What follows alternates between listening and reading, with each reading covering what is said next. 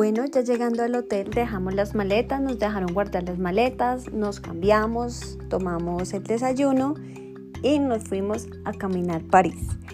Nosotros dentro del plan o, el, o la organización del viaje hicimos un archivo en Word, un itinerario y eh, digamos que lo organizamos de qué sitios nosotros queríamos conocer porque pues por ejemplo París es una ciudad muy grande tiene muchos sitios famosos, muchos sitios turísticos, museos y pues va a depender del, del gusto de cada persona que quiere ir a conocer. Nosotros nos quedamos cinco días en la ciudad de París y tratamos como de organizarlo, eh, digamos que no es un plan rígido, sino pues como digamos que para el día uno vamos a ir a conocer estos sitios, estos sitios son los que quedan cerca, Hicimos también los mapas eh, con la ayuda de Meet y Google Maps como para tener una guía porque pues también sabíamos que muchas veces no podíamos tener internet pues en las calles, igual también para ahorrar batería porque ustedes saben que mientras el celular se va conectando va consumiendo energía. Entonces lo que hicimos fue antes del viaje hacer como una planificación en un archivo pues que guardábamos en nuestro celular. Entonces nos dirigimos de una vez para el jardín de Tullerías. Es un jardín muy lindo, hermoso, espectacular. Por favor, tienen que, ir a visitarlo cuando vayan a París.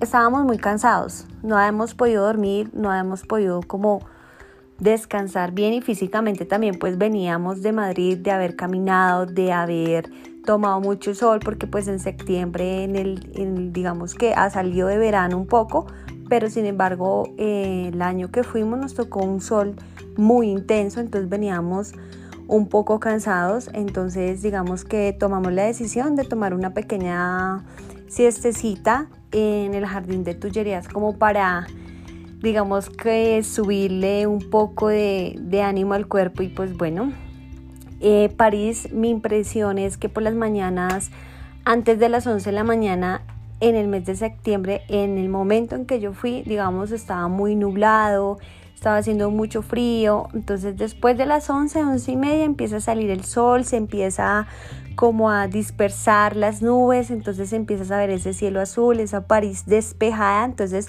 igual también el cuerpo como que se alegra por eso y te sube como el ánimo.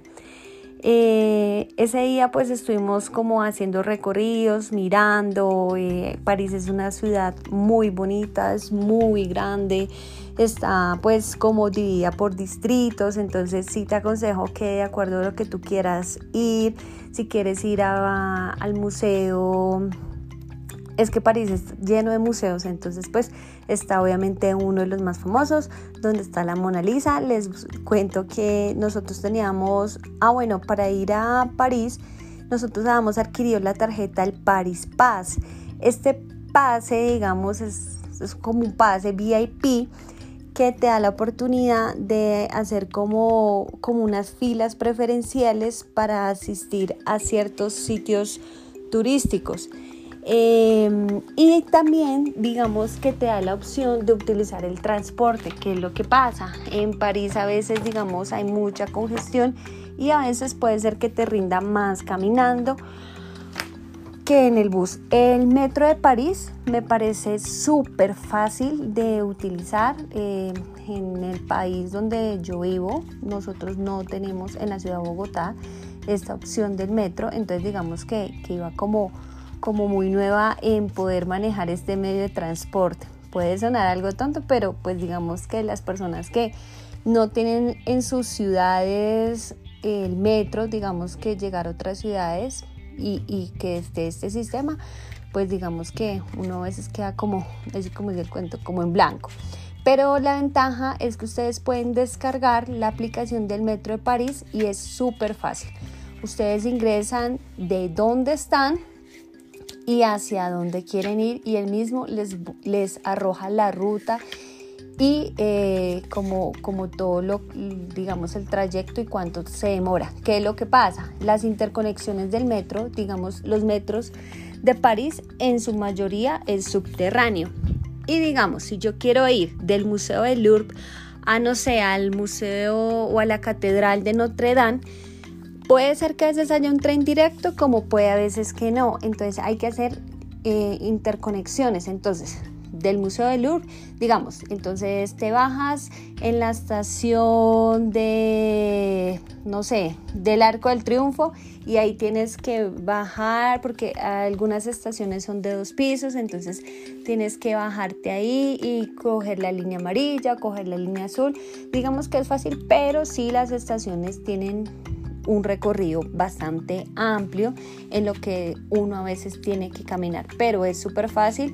Dentro de la línea del Paris Pass, eh, nosotros teníamos como unos tiquetes para el metro, entonces digamos que eso también nos sirvió muchísimo porque pues nos ahorró bastante en la compra. De todas maneras, a las entradas de las estaciones de los metros hay unas máquinas Ustedes pueden comprar los tiquetes de acuerdo por los trayectos o por días. Ya pues esto dependerá de lo que ustedes quieran hacer y está en diferentes idiomas y es como muy facilito de usarlo. Yo les aconsejaría que, que si van a estar como varios días, pues compren como los, los de diferentes trayectos porque el precio inclusive de los del metro eh, varía de acuerdo al trayecto que vayas a realizar.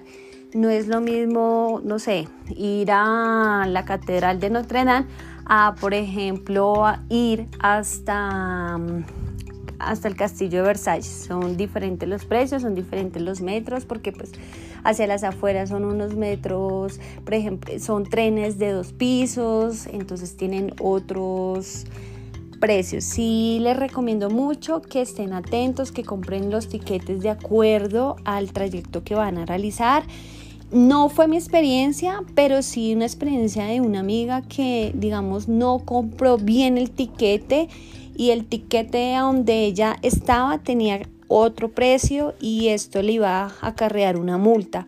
Entonces sí es importante que tengan bien cuidado con esto para que de pronto pues eviten unas futuras eh, multas o inconvenientes o dolores de cabeza porque pues son multas en euros.